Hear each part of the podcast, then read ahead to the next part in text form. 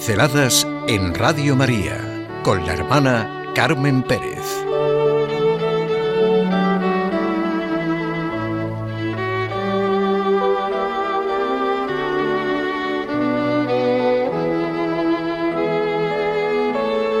Buenas noticias en los buzones. Precisamente por el tema de las felicitaciones, bueno, o del ambiente que verdaderamente expresa, pues tanto lo que es la Navidad como fiestas, me hablaba un amigo de los buzones de correos. Lo que te puedes encontrar en el buzón. Me decía este amigo que había sentido unos grandes deseos desde lo más profundo de su ser de dejar en los buzones una buena noticia que ayudara a experimentar lo que realmente se puede vivir por el hecho de que Dios se haya hecho uno de nosotros. Nada de propaganda, sino comunicar sencillamente una buena noticia personal, vivida precisamente por cómo cambia la vida el hecho de haberse encontrado con Cristo. Él me comentaba que había sido otro amigo el que le había despertado a vivir la relación cotidiana con el Dios personal que es el gran tú en la vida y que desde luego no es un espectador pasivo. Y ahora ese es el horizonte en el que él quiere vivir con su mujer y con sus hijos. Dios siempre interviene. Lo que pasa es que no le sabemos reconocer. Dios es el que nos ama y desea de verdad ser amado. Esas son las celebraciones de todo nuestro año litúrgico. Este amigo siente que Dios va dejándole recados en los buzones. En cualquier cosa, por pequeña que sea, Él está. Está en todas partes.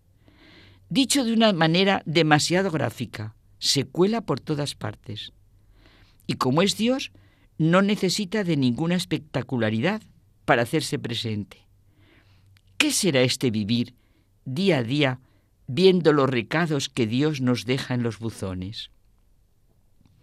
Es otra manera gráfica de sentir lo que dice Teresa de Jesús del trato de amistad con quien sabemos nos ama. Él es quien realmente me ha dado a mí mismo. De su mano he de aceptar mi existencia, vivirla y persistir en su reconocimiento.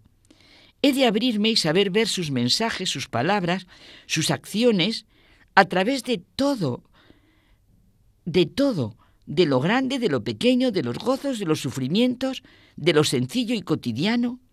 ¿Qué será realmente eso que se transmite en esta familia cristiana de que Dios es y está en todas partes? ¿Cómo no se va a sentir lo que realmente se vive en Navidad y en todas y cada una de las celebraciones? ¿Cómo no se va a vivir el acontecimiento de que Cristo nació, vivió, murió y resucitó para redimirnos. Esa es la auténtica confianza para ir viviendo hacia nuestro propio destino, nuestra plenitud de hijos de Dios. Dios nos ama hasta donde no le vemos y es bueno hasta donde no comprendemos su bondad. No es que lo negro sea blanco y lo blanco negro, es que todo queda absorbido por el abismo de Dios y no podemos hacer otra cosa que abrirnos a su sobrecogedora grandeza y profunda sencillez y cercanía, comprender lo que Jesús de Nazaret nos dice. No se venden un par de gorriones por un céntimo y sin embargo ni uno solo cae al suelo sin que lo disponga vuestro Padre. Pues vosotros hasta los cabellos de la cabeza los tenéis contados. Por eso no tengáis miedo valéis más vosotros que muchos gorriones. Hay un cuento indio muy significativo. Ocurre en Madras, una de las ciudades más importantes de India. Sus habitantes son celosos custodios de su cultura. Corrió el rumor por Madras de que Dios quería jugar al escondite con el hombre y pidió consejo a sus asesores para esconderse. Dios, compartiendo todo con el hombre, al que ha creado libre y en él está el encontrarle y reconocerle. Uno le sugirió que se escondiese en el bosque, otro en el fondo de las aguas, otro en alguna forma de poder de la naturaleza, otro en algún armario o cajón de la casa. Pero el más sabio de todos ellos le propuso, escondeos en el corazón del hombre. Es el último sitio en que se le ocurrirá buscaros, y si os encuentra, se habrá encontrado también a sí mismo, que es lo importante.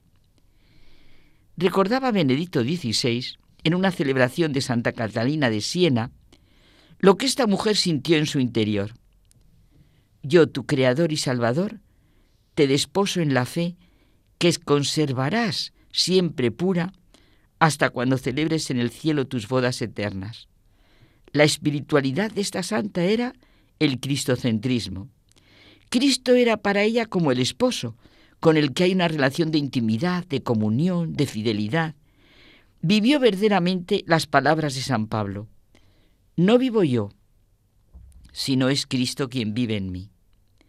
La realidad de nuestra vida es que Dios nos ama hasta donde no le vemos y es bueno hasta donde no comprendemos su bondad.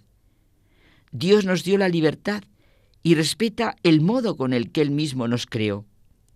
Él quiso la libertad para las criaturas humanas.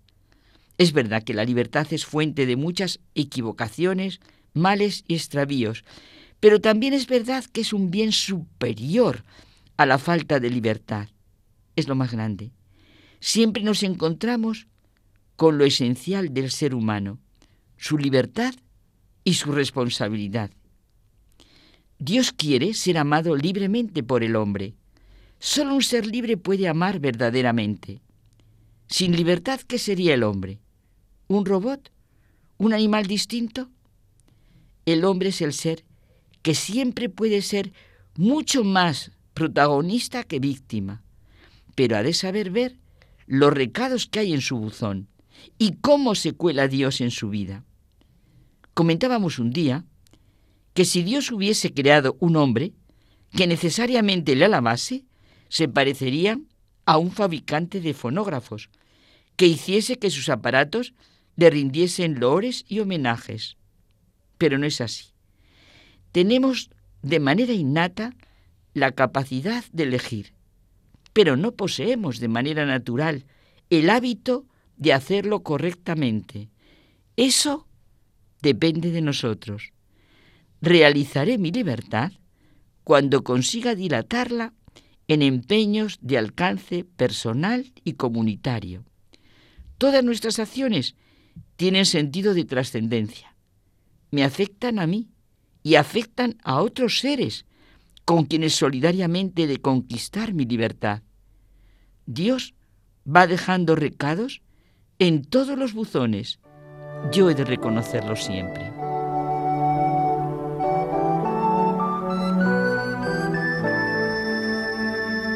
Pinceladas en Radio María con la hermana Carmen Pérez.